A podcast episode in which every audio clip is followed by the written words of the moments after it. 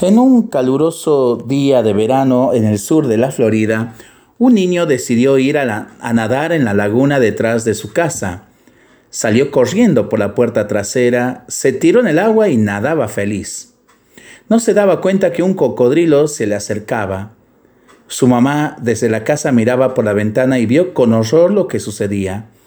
Enseguida corrió hacia su hijo gritándole lo más fuerte que podía. Oyéndole el niño se alarmó y se fue nadando hacia su mamá.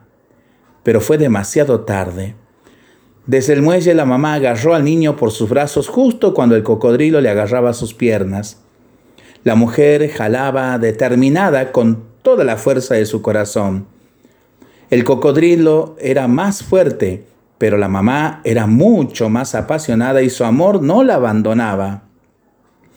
Un señor que escuchó los gritos se apresuró hacia el lugar con una pistola y mató al cocodrilo. El niño sobrevivió y aunque sus piernas sufrieron bastante, aún pudo llegar a caminar.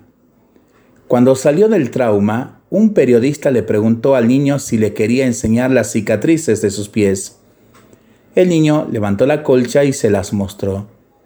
Pero entonces, con gran orgullo, se arremangó las mangas y señalando hacia las cicatrices en sus brazos, les dijo, pero las que usted debe ver son estas. Eran las marcas de las uñas de su mamá que habían presionado con fuerza.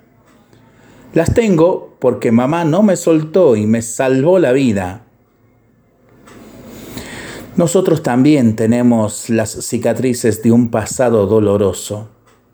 Algunas son causadas por nuestros pecados, pero otras son las huellas de Dios que nos ha sostenido con fuerza para que no caigamos en las garras del mal. Porque todo lo que sucede es para bien de los que aman a Dios. Para pensarlo y para rezarlo en familia y entre amigos, ¿no?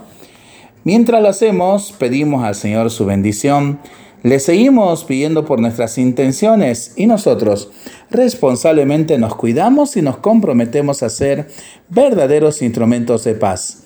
Que el Señor nos bendiga en el nombre del Padre, del Hijo y del Espíritu Santo. Amén.